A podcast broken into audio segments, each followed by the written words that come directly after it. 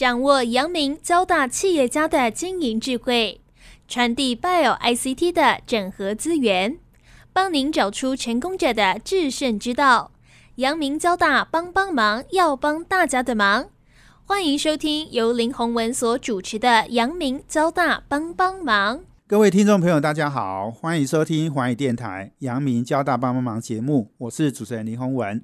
啊，我们今天邀请的呢，贵宾呢是 COTINA 的行销副总裁吴文灿先生哦。那我们要来谈的题目呢，是台湾 IC 设计业哦未来十年的大机会。那我想，呃，吴文灿先生呢，他是一个很重要的在 IC 设计领域的一个创业家哦。他两次创业呢都非常成功，而且都分别卖给博通跟现在的瑞昱这两家公司呢，呃，算是他的一生非常重要的两个创业的之作了哦。吴文灿先生他的 base 呢是在戏谷。所以，呃，我们今天呢要邀请他来跟我们分享的，就是因为他在戏谷呢看过很多的美国公司啊，竞争的对手也都是欧美的企业。那另外呢，他整合了台湾哦，也包括整合了大陆的资源啊，哦，那尤其是跟台湾的合作是非常的紧密。那我想这些都是我们今天可以来谈谈，就是半导体产业哈未来的机会啊，尤其是台湾 IC 设计公司哈，在这个未来的竞争优势哈到底是什么？我们怎样抓到机会哈？今天就是我们要来呃邀请吴文灿先生来跟我们分享的。半导体是最近大家讨论非常多的台湾非常重要的产业哈，尤其是这段时间哈，大家都来讨论台积电，台积电的股东已经快要一百万人了。哇，那这个当然是很多人都认同台湾的半导体产业，但是我觉得大家经常在谈半导体产业，其实我觉得很关键是 IC 设计产业。那 IC 设计产业在过去几年哈，大家常常听到联发科，可是呢，这个行业呢本身哦，其实呃，我一直觉得是最有竞争力、最有活力，而且它是需求人才哦，是这个最需要有竞争力的一个行业哦。那我们今天找到了这个吴文灿吴学长哈，我很高兴能够邀请他来哦，因为呃过去很多年我早就想要邀他上节目哦，可是几乎每一次哈他都是来去匆匆哦，因为他主要的 base 是在美国哈，是在戏谷哈，所以这个每次回来就待个一两个礼拜哈，那我们录音的时间他又很忙哈，所以我们都找不到他哈。这一次是因为疫情的关系，所以你待在台湾对不对？对对对，这次因为疫情刚好回来过年，所以在台湾待的时间比较久一点。因为你光十四加七就二二十一天了，所以马上回去不太对嘛。所以我想文灿学长哦，你这个两次的创业都非常成功哦。所以我我先简单介绍一下，就说两次的创业哈，第一次是 RT 嘛，哈这家公司 RT 嘛哦，那这家公司后来是卖给 Broadcom 哦。哦，我看到的数字很吓人哦，五点五亿美金哦。其实我在想哦，这个呃文灿先生呢，你其实第一次创业完，你应该就可以退休了啦。不过你又创了第二次业哦，第二次这个公司叫 Store 哈，吉通科技哈。那后来卖给了 Cortina，那你现在是 Cortina 的行销副总裁嘛？哈，那我看到的数字是二零一五年瑞昱用十五亿台币哦。对。又把 Cortina 买下来哈，所以你现在等于是在 Cortina 工作，可是其实母公司集团公司是瑞昱。我想重点是两次的创业都很精彩哈，要不要先跟来大家分享一下你这两次创业，不管是你的想法，或者是最后卖给这些大公司，一定有很多的故事可以跟我们来谈一谈，好不好？呃，两次创业有一个最大的差别是这样，就是刚刚林学长讲说他一直找不到我，因为我做的事情我们叫做 IC 嘛，IC 你们的看法是基底电路，我的看法是它是 Integrated Chinese，也就是说，事实上我们的专长就是把海峡三岸，我讲海峡三岸是包含美国的三岸的中国人连起来啊所做的事情。IC 设计是一个小而美的产业，靠的是脑力。靠的是仔细，OK，因为你不能出错。我常常跟大家讲，中国人最厉害，其实是甚至台湾人最厉害，因为我们保保留了繁体字。繁体字你要知道，随便你往脑筋你可以写出两万个字，你的思绪多么缜密，这么缜密的人是可以做 IC 设计的。我就是把这个 IC 设计在这上面发扬光大，OK，这是扯到一些这个我们做 IC 设计的一个基本精神。那另外一件事情，我跟大家分享的就是说。两次创业，呃，第一件事，因为我也有一些年纪了嘛，所以第一次创业的时间是点是我大概才在三十几岁的时候。那其实当年的想法就是所谓的脱贫，因为早期大家觉得就是要多赚点钱嘛。当你第一次创业完了以后脱贫，第二次创业就想要 making something impactful，right？就是要对社会产生一些影响力。那第一次创业呢，就挑自己最能够做的。在当年，事实上是在 component level，也就是说，我们可以做一个 physical layer，呃，从 physical layer 慢慢把系统做大。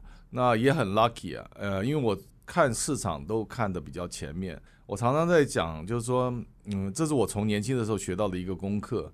我觉得这是我对一些年轻人也是一个，也是常常有一些期许啊，就是说，你不要看现在市场要什么，你要看将来市场要什么。以前我的教授就跟我讲说，假如你今天要打一个巡弋飞弹，你要从地上往上打，你对着它打，你永远打不到。你一定要取一个前置量，你才有办法打得到。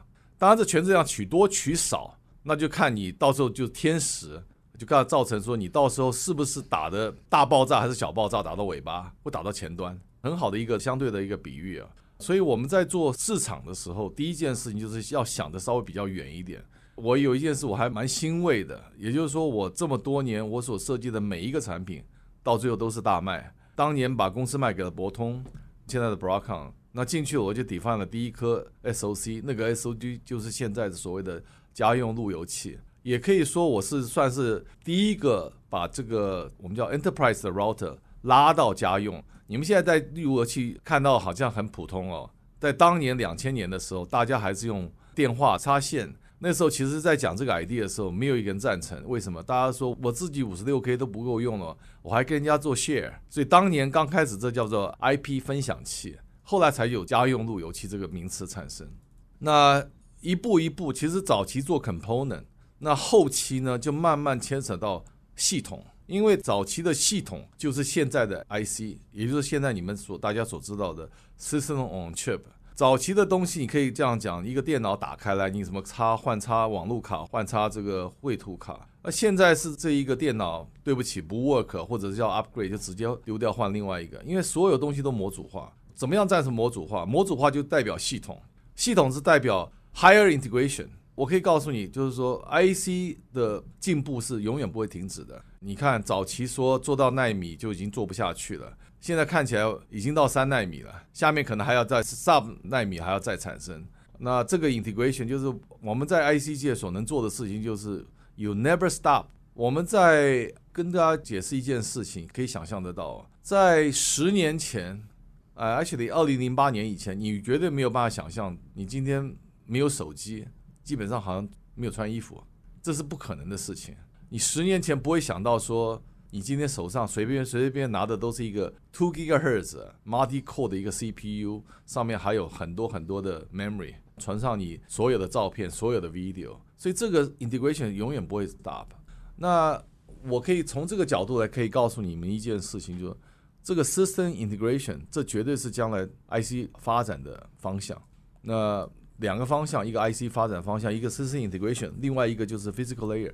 因为最后 physical layer 还是要跟 human interface，OK，这是两块。不管是你是光，你是铜，你是无线，你是有线，这些都是所谓的跟人的 physical interface，OK。所以这是从产业的角度来看这件事情。我个人也还蛮幸运的，呃，每次看的时间看得很准，看得很早，然后呢，把东西做出来，就是很专注把东西做出来。我们不会说，就是我们做小公司哦，我从来不怕。小公司没有办法赢大公司，因为呢，我常常在讲说，我常常用这个比喻哦，当你一个气球哦要去把它打破，你用拳头打就是大公司在打，你可以要锤好几拳才锤得破，但是小公司就像一根针，一扎就破，这就是专注。小公司就是要专注，知道你的专长，然后知道你怎么样去利用你的。其实我在一件事情，就是我刚刚讲的最 key 的 integrated Chinese，我知道怎么样去整合。海峡三岸的人才资源能够做到这样的事情，那我就是 winner。呀，很好，很好，谢谢文灿先生的分享哦。那呃，我想哦，两次创业成功哦，不是偶然的哦。那这个中间有很多的经验谈哦，可以分享给大家哦。所以我们休息完了，等下再回来。这是环宇广播 FM 九六点七，欢迎回到环宇电台，阳明交大帮帮忙。节目，我是主持人林宏文。我们这个节目在每周三的晚上七点到八点播出。我们在呃这个脸书上呢，也有阳明交大帮帮忙的粉丝团，可以同步获取我们节目的资讯。那我们的节目呢，目前呢也在 Pocket 上面哦，大家都可以呃这个下载来听哦。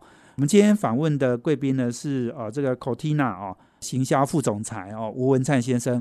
我们今天谈的题目是台湾 IC 设计产业的未来十年大机会。不过刚刚讲到一个很重要，就是说第一次的创业哦，我记得我看到的资料是你那时候的竞争对手是 Intel，对不对？Level One，然后 Intel，对不对？所以就是小公司来打大公司，你那时候就是这样想。对我当时就是第一个，当年是三十多岁，叫初生之犊不畏虎。呃，我常常也期许大家一些年轻人也是这样讲，就是说，假如我在湾区有做一些导师，我常常跟年轻人讲，年轻的时候能闯就闯。我当年也是初生之犊不畏虎，我说你要来嘛，来啦，大家来干呐，OK，谁怕谁？你会做，比你做的更厉害，为什么？因为我比你专注，你没有我专注。所以当年我就第一步就是把 Level One 当时的市场基本上，因为晶片这个东西是这样子，晶片是 highly fashionable。你知道，你们就有女女生就知道，女生的衣服哦，你今天换了季，你还可以半价卖。IC 设计师这样，你过了季哦，不要钱都没有人要。It's highly fashionable，什么意思呢？也就是说，我设计的一个产品，假如说我的成本比人家优势在一半以上，然后我的任何功能啊、efficient 都比他好，这很快就 change，因为这是一个很现实的社会。OK，你的客户是很现实，你关系跟他再好，你没有对的产品，他也没办法用。但是呢，假如你有对的产品，再加上你有好的关系啊，那对不起，那真的是如鱼得水。OK，这是我们最大的一个长处，就是我抵犯了对的产品，我在台湾可以非常容易找到我的 supplier 的 partner，我也可以非常找到我们的系统的 partner，因为台湾系统的 ecosystem 非常非常好，做这些代工，大家代工厂你知道，特别在网通厂，基本上全部都在台湾。美国有些厂商，但是他还是用台湾来做 ODM。呀，所以这是我们的专长，因为你要到台湾来讲白的一件事，我们就是私底下就讲，我们就地头蛇嘛，台湾通啊。其实你刚刚在讲哦，打 Intel，其实我们是打的让他觉得压力很大嘛。那我觉得其实还有一个很重要的关键是我们跟 Broadcom 是怎么谈判的，因为后来是 Broadcom 把我们用五点五亿美金买掉嘛，哈。那我记得你那时候的谈判过程也很精彩哦，分享一下好吗？呃，是这样子啊，就是说其实这个谈判过程是也是。堆叠起伏啊！其实第一个公司是这样，因为我没有拿太多的 V 创投的钱，所以其实公司曾经，因为你知道，就是说在 run run business 的时候需要一些 working capital，因为怎么讲，你的钱客户给你的买怕，他没有办法马上给你钱，然后你跟台积电要晶片的时候，他又要求你小公司要马上付钱，所以这是两边一头一尾会捉襟见肘。我曾经是基本上大概是入不敷出啊。那也没有去跟 venture capital 要钱，所以基本上我是把自己的房子拿去二胎贷款，就把自己的房子的钱全部投进去。OK，那真的是义无反顾在做这件事情。那当年是第一次 Level One 曾经想要来买我，但是那时候不知道怎么谈判。我觉得这做 business 都是一个学习。他跟我一个价钱，我就跟他回一个价钱，反正我想说，哎呀，卖不卖随便了。但第二次的时候，感觉起来。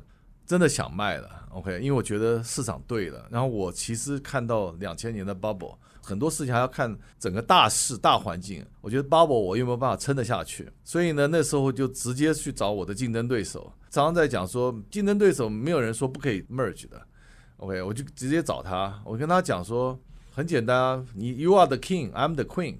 You are the king in the U.S., I'm the queen in the in Taiwan. If we combine, we can conquer the world. 那我的 revenue 是你的十分之一，在当年，我只要 one percent of your company，因为他当年他的股票很很热，就这样很快就成功，因为人家对他来讲说 ten cents on the dollar，that's a good deal。所以我觉得很多事情跟天时地利人和。OK，其实我们后来迈进去了以后，我很多员工很不满意啊，他们觉得说你 Stewart 一天到晚带我们去干掉 Broadcom，怎么最后你就你就放弃了，就投靠 Broadcom？我说那不是投降。那叫带枪投靠，是是是，带枪投靠哇！那这个其实你的五亿五美金，其实你应该很多员工都是股东啊。我们员工大概有很多人后来就退休了，是是是，大概在干的就前面几个 founding member，大概只有我一个人还在干，嗯，我大概就是命贱吧，自己想动。OK，所以哇，那你后来为什么又决定在第二次创业？第二次创业是在二零零二年，对不对？二零零三年了，第二次创业，年吉通 actually 是 Stone，呀，我们是在因为在博通做了几年以后，其实他我们也没有任何的金手铐，那只是自己想做，但是后来觉得里面因为博通还是个白人公司嘛，当年我就想说要回到一一方面就是想说做一些 impactful 的事情，就是有一些影响力嘛，因为第一个已经脱贫了，OK，对，基本上我已经不必为五斗米折腰了。那第二件就想做一些对社会上有一些差异性的东西，所以开始又，我常常在讲了，这个东西没办法，这种心路历程呢、就像我们常常讲，我的陈五福，一个我的这个很好的 role model，他一直创业，一直成功，还有我们的学长呃吴景成，都是这种一直成功创业，成功创业。我曾经没有创业的时候，觉得这件很无聊，一天到晚成功创业，成功创业干什么？赚这么多钱干什么？后来自己进去了以后，才感受得到，这叫做成为沧海难为水。你已经到了那个 level，你就只有往前走，要不然就只有退休。那我认为退休就是是毫无意义的事情啊，所以我觉得就是后来就是秉着一个信念。那后来刚好看到台湾的一些事情，所以更 focus 在台湾。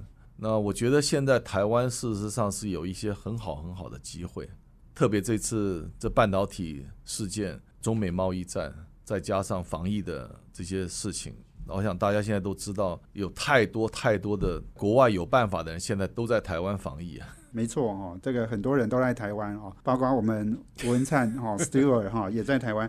刚刚讲到就是说第二次创业，后来吉通科技你二零零八年卖给 Cortina 嘛哈，二零一五年瑞昱又台币十五亿收购，诶，这个时间蛮长的诶，从二零零三到现在已经也十八年了。对对，其实第一次创业很成功，第二次创业真的呃相对来讲真的是完全没有第一次创业那么成功。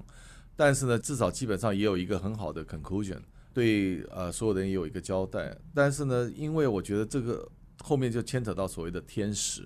大家假如有点印象的话，二零零八年有一个 financial crashes，那二零零八年我是我很 lucky 在 financial crash 的时候就把它出手给 Cortina。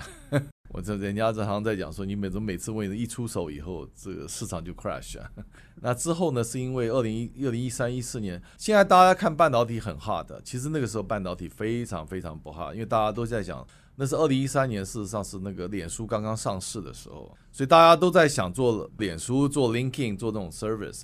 大家完全没有考虑到，大家觉得这种你这个呃做这个半导体，在这个产业链是最下层的，就是像农夫一样种米的，他觉得没有差异性。但是我们一直觉得这个东西是一个，我们不认为我们是农夫，我们事实上我认为是我们是建筑师，我们是建构整个 infrastructure，因为没有 infrastructure 上面不可能有 software，没有好的 software 不可能有好的 service。整个产业链是串联起来的呀。那我觉得这个东西就是说做到最后，也很 lucky，再过这么五六年，哎，大家又回头来看，哇，这 IC 设计现在很很红啊。其实不要说台湾在找，我现在常常跟人家这样讲，哎呀，IC 设计我老了啦，已经六十岁了。他说对不起对不起，你很年轻，我们这个六十岁算是中青代做 IC 设计，因为你们年轻人没有跟上来，因为 IC 设计是需要一些硬功夫的。我这样讲吧，像你们今天做一个软体，你今天去学一个 Linux 啊，学一个呃 C language、C double plus，很快的你就可以上手了。但是呢，你要做这种 IC 设计，对我们来讲，我们要学固态物理，做什么电路设计，什么要很长的一个 process。但是我觉得这东西就是看个人，呃，我觉得现在因为这个社会大家有点急功急功近利啊，以前应该讲说我们这个年纪应该算是老古董吧。现在看起来，这个老老酒拿出来新卖啊！呀，谢谢我们文灿先生的分享哦。那我们休息完了，等下回来。这是环宇广播 FM 九六点七，欢迎回到环宇电台，阳明交大帮帮忙，我是节目主持人林宏文。我们今天邀请的贵宾呢是吴文灿先生哦，他是 Cotina 公司的行销副总裁。Cotina 呢也是在呃二零一五年哦被瑞昱呢百分之百收购的公司哦。文灿先生是两次创业都非常成功哦。分别卖给博通跟瑞昱。那我们这一集的节目也很特别哦，我们在呃三月中的时候，我们先在 Clubhouse 啊，先开了一个房间哈。那我跟这个文灿呃先生呢，呃，已经在 Clubhouse 的房间里面哈，我们已经跟上百位的这样的呃听众朋友已经分享了，然后那我们今天是把这样的一个节目呢，在剪辑制作啊。然后在这个我们的阳明交大帮帮忙的节目啊，分享给大家。那刚刚呃，这个文灿呢，他谈的是我们第一个主题哦，就是两次创业的分享。那第二个主题，我想要来请教哦，这个文灿先生哈，就是说，因为 IC 设计，我刚刚讲的其实是非常重要的哈。晶圆代工当然很重要，但是 IC 设计哦，没有 IC 设计，在晶圆代工也很难有生意做了哈。而且就是说，IC 设计，我们现在看到就是说。呃，台湾有一家叫联发科哈，大家都常常在讲它哦。但是其实台湾公司也很多，但是离联发科距离其实都蛮远的哦。那所以就说一个整体的产业，让 Stewart 来跟我们分享。那另外就是说，美国是全世界 IC 设计最强的哦。那台湾、大陆，事实上大陆这几年追得非常快。我看到那个数字是二零一九年，本来大陆就已经快接近台湾的产值了。我讲的是 IC 设计哦。那去年呢，二零二零年。华为海思被打了一下哈，让华海思这个营收当然是没有之前的预期了哈。那所以大陆可能在 IC 设计领域里面发展就比较慢一点。不不管怎么样，我觉得他现在投资非常的多，追赶的很厉害。我请文灿先来分享一下，就是说你从美国、台湾、大陆哦，你应该看的蛮多的哈。你来分析一下接下来台湾跟大陆的竞争，或者是台湾跟美国产业的竞争会是怎么样？OK，我先第一个讲一下，就是美国 IC 产业的整个我的观点呢。美国应用 IC 产业扎根的时间很长，然后还有一件事情就是说，他们本身的一个市场运作是比较灵活的啊，所以它比较能够产生一些大企业。所谓的市场运作灵活，就是说，比如说它的市场很容易做从小变大，merge acquisition，你可以小吃大，大吃小。OK，市场可以用股票换股。跟台湾完全不一样。台湾，你一谈到这种事情，就是你的净值多少，跟我的净值多少，完全跟公司的 potential 完全没有关系。那第二件事情就是说，因为美国是一个首善之都、首善之国，所以大家都想往那边走，好的人才都在那边。它是一个移民城市，所以相对来讲，呃，它的 IC 产业是比较健全，然后系统也比较健全，一直从国防一直下来啊。所以你可以看到啊，特别早期他们打日本，所以基本上你可以看到就是说。他们不管是从从 CPU 啊，从 memory 啊，从各方面，你看这个 IC，呃，到 FPGA，他们都是一个非常健全的。那台湾你要去跟这样的人竞争，完全不可能。我们能够做的就是 complement，可以说抓一些我们特别专长的市场，比如说就像联发科，今天他做到的就是说，手机晶片当年大概有百家争鸣吧，那后来就剩下现在就基本上就是 Qualcomm 和这联发科。这联发科做到一件什么事情，就是专注。小国跟小厂，跟大国和大厂，这个关系是相对的。这也是一个专注。我们要专注一些自己能够做的。假如说你是要做一些，我们刚才强调，就是我不要谈公司名字啊，你做一些 display 的 IC，类似这样的东西，那你要跟 panel 做结合。我们国家基本上台湾的 panel 又没有大陆做得好，你怎么跟大陆去做竞争？所以这个是小国和大国之间的一个一个关系。那今天讲到，我再从美国讲完，那我再转一个头来讲中国大陆。中国大陆，我们跟它的竞争，我们是亦敌亦友。为什么呢？因为中国大陆基本上它的 IC 是过去二十几年开慢慢开始起来的，而且它是靠着台湾人过去帮他去做了很多很多的铺路工作。但是呢，我们跟它有一个最大的差别，这差别是什么呢？你要知道一件事，在台湾做 IC 哦，非常容易。我今天可以从早上骑个摩托车，拿晶圆拿到台积电，再拿到联发科，然后再出来，再拿到呃日月光包装，再拿到晶圆测试，最后给智邦有讯，整套是一天可以达成。全世界没有一个地方可以有这样 close 的产业链。我曾经跟大陆工信部曾经找我去谈过，我说你这永远没有办法做好的，为什么？你没有专注做任何一个产业啊。你要有一个群聚效应，所有的上游、下游群聚在一个地方。你知道，你今天在大陆做，你可能做 IC，你可能要在上海的呃中心做，然后到哪边去做测试，到到厦门去做测试，然后再到系统厂可能在北京，你知道这样绕一大圈它多少时间？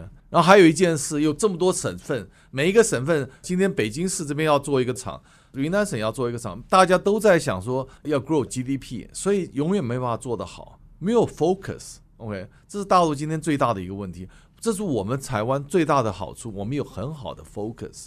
OK，我们很容易做，我们甚至在讲说，你看我们有什么机会？我们的机会很多啊，包含 AI。现在讲说 AI 车用，你知道 Tesla 车子拉开来，大部分 component 都是在台湾做的。其实没有台湾电脑不能动，没有电动车，Facebook、Google 买不到买不到 server，build 它的 cloud。台湾在这个整个产业非常非常重要。为什么不到别的地方去做？因为我们的产业链非常健全，这是我们的长项。OK。但是有一个很重要的一件事情，我们看到一件事，虽然 iPhone 在台湾做，但是 iPhone 的 gross margin 是四十 percent、五十 percent。对不起，我们这些帮他做代工的这几家都是保三保四，为什么？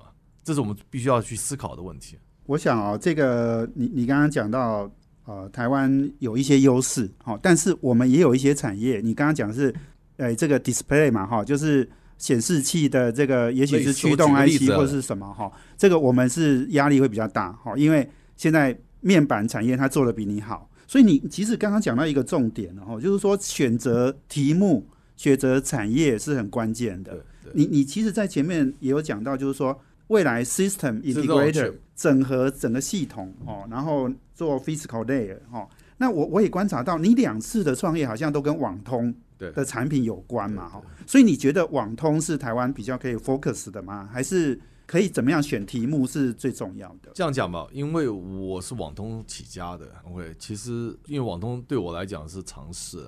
我们在讲说，What you dream about is what your mother language，OK？那我的情形就是，大概我做梦讲的都是一些呃，Ethernet 的 protocol，Ethernet 的呃 system，但是呢，网通。绝对是台湾最大的一个 advantage。为什么呢？你可以看看所有的网通厂这样子，你今天所有的 network，不光是你家里的 router，不光是你家里的 switch，或者是你在 cloud 所看到一些 cloud server 里面包含的它的 switch，全部都是台湾做的，大概没有一个是在在国外，甚至华为都要跑到台湾来做代工。为什么？就是因为台湾网通太脏，很多人没有办法去想象。网通这个东西不是光一个系统啊，不是光是说你有几条 SMT line，就是就 service mount 的那个那个那个 line 就可以把这个呃板子做出来，你就是一个网通厂。这只是一个所有的我们叫做 EMS 代工厂而已。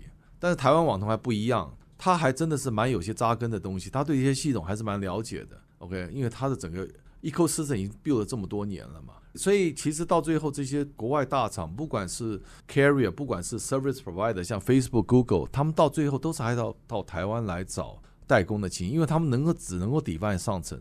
那特别甚甚至现在所谓的这种白盒化，其实白盒化隐而未是台湾的机会，隐而未也是台湾的一个痛点。为什么我说是台湾的机会呢？因为白盒化基本上它必须要来到到台湾来，所以中间那一层所谓的 OEM 就不见了。但是台湾的痛点就变成说，那大家就变成恶性竞争，为什么呢？因为大家都在做 PC，那就是变成你的和我的差异性越来越小。那这个时候台湾需要做的什么事情？就是我们台湾政府在讲的国家队。那国家队要做成，就是牵扯到我刚刚在讲的，台湾已经不能够在这样的小而美的单兵作战，台湾必须要整合一些产品的 resource。要产生一些对整个社会产业要做一些比较有影响力的东西，而不要花太多时间都去兄弟相争呢。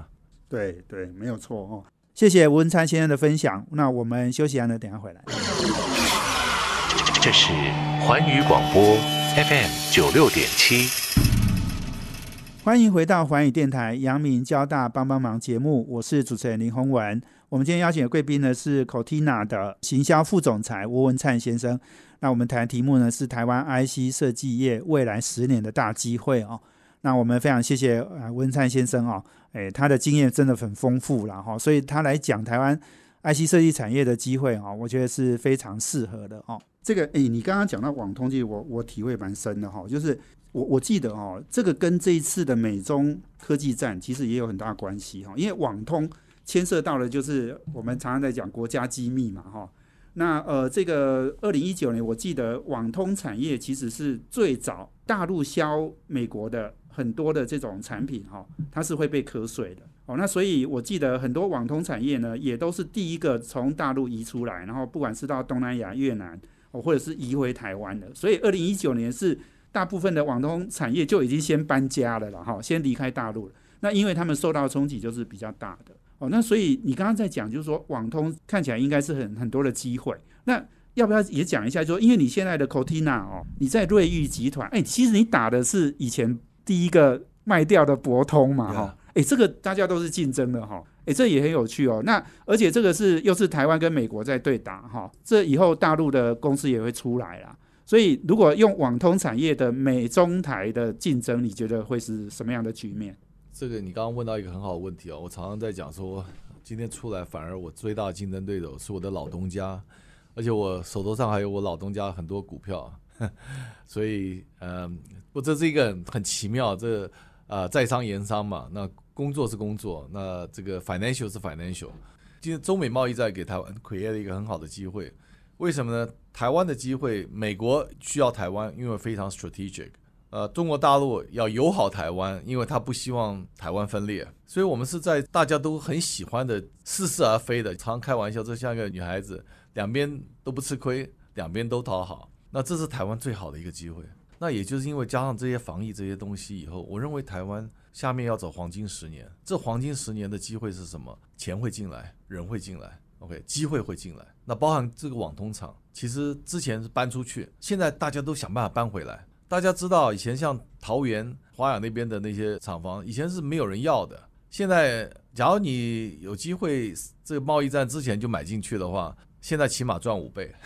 那这个是我们网通厂，就台湾不要讲网通厂，in general，我们今天做呃我们产业的最大的一个机会，就是我们的 ICT。这个 ICT 将来要又甚至于连到这个生化。Bioengineering 就是另外一个 topic 了，因为这个整整件事情是绝绝对对可以串起来。我们在曾经讲过，网络可以到 AI，网络可以到车用，网络可以到 5G，甚至将来网络可以到人工智慧。那所以这是很大的机会。当然，我刚刚在延伸刚刚林先生问的一个问题啊，就是这次就是网通最大一个机会就是 5G。5G 为什么呢？因为 5G 今天中美贸易战嘛。大家美国在防武器，在防大陆的武器，但是美国没有防台湾的武器，这就是我们的机会啊！那我们怎么去 leverage 这个机会？这是我们必须要往前看的。是，所以你你刚刚讲，就说台湾十年的大机会，显然是我们要找对题目，找对方向哦。那不要跟大陆正面竞争了哦。对，那当然是跟美国合作的比重其实是会蛮高的。啊，所以我想，这是我们在谈呃美中台的这种 IC 设计产业的竞争了哈。不过，刚刚其实你最早也讲到一件事情哈，就是说台湾目前最大的是联发科公司，那其他的公司当然也有一些规模大的哦，不管是联咏、瑞昱等等哦，接下来可能营收可能都在百亿。左右这样，那这种规模其实，在全世界 IC 设计其实都是很小的。所以你你觉得就是说，台湾除了联发科之外，联发科我看是已经有国际竞争地位了。你觉得台湾还要能不能期待有另外的第二个联发科，或是第三个？我觉得这样讲，我对联发科还也蛮有一些了解，因为我对蔡明介先生也，然后他里面的一些 team member 都很熟啊啊，那甚至我昨天晚上还在跟那个他们的 CTO 吃饭。我觉得联发科基本上它是一个以世界观为为前提来经营的公司，所以他做很多事情是跟美国的一些 infrastructure 的想法是完全一样的。那台湾一些其他的公司的问题，我也不讲是谁啊。我看到的问题就是说，他们不愿意在 infrastructure 投资，他们只愿意做花钱，然后看到赚钱，看到想要赚的进来，他才愿意花钱。但很多东西是一些 infrastructure，怎么样把今天自己的工作做得很。有效率，很 efficient，因为台湾人工便宜。我们在国外做事情是化繁为简，但是我看到台湾所有事情是化简为繁，造成很多 redundancy。比如说像我们之间，我们在我们自己这个 Realtek 公司里面，其实它有很多 process，自己来看到都是不 make sense 的，不需要再做的。但这个时间都是可以 consolidate，让事情 run 得更 efficient。这个东西不是这 Realtek，我在其实有些系统公司也看到同样的事情，因为我在帮一些系统公司做一些的 advisor。那我觉得这是都是一些，我觉得很简单一件事，我就讲一个事情，大家都知道，全世界只有台湾还在用这个橡皮图章，没有任何一个国家还在用橡皮图章。大家一个签字就已经结束了。甚至现在，我想你们在国外的话都可以看到 DocuSign，right？现在连人都不要在前面用电脑就可以上了。我们台湾还是要你亲自在前面做签名。对，我想这个是台湾的问题啦，哈。台湾的金融业，当然啦，我们金管会也管得很严，然后，所以这个到底是怎么回事？哈，这个当然有赖台湾聪明的台湾人应该来做改革啊。谢谢呃文山先生的分享哈，我想时间真的很短哦，要谈台湾 IC 设计业未来的机会，然后应该怎么样选择产品，选择呃产业方向啊，尤其是文山先生分享的哈，网通产业可能是台湾呃这个 IC 设计非常可以琢磨的一个领域啦。那我们今天非常谢谢呃文灿先生，也谢谢我们听众朋友的收听。我们阳明交大帮帮忙，要帮大家的忙。我们下周见，谢谢，拜拜。环宇广播 FM 九六点七。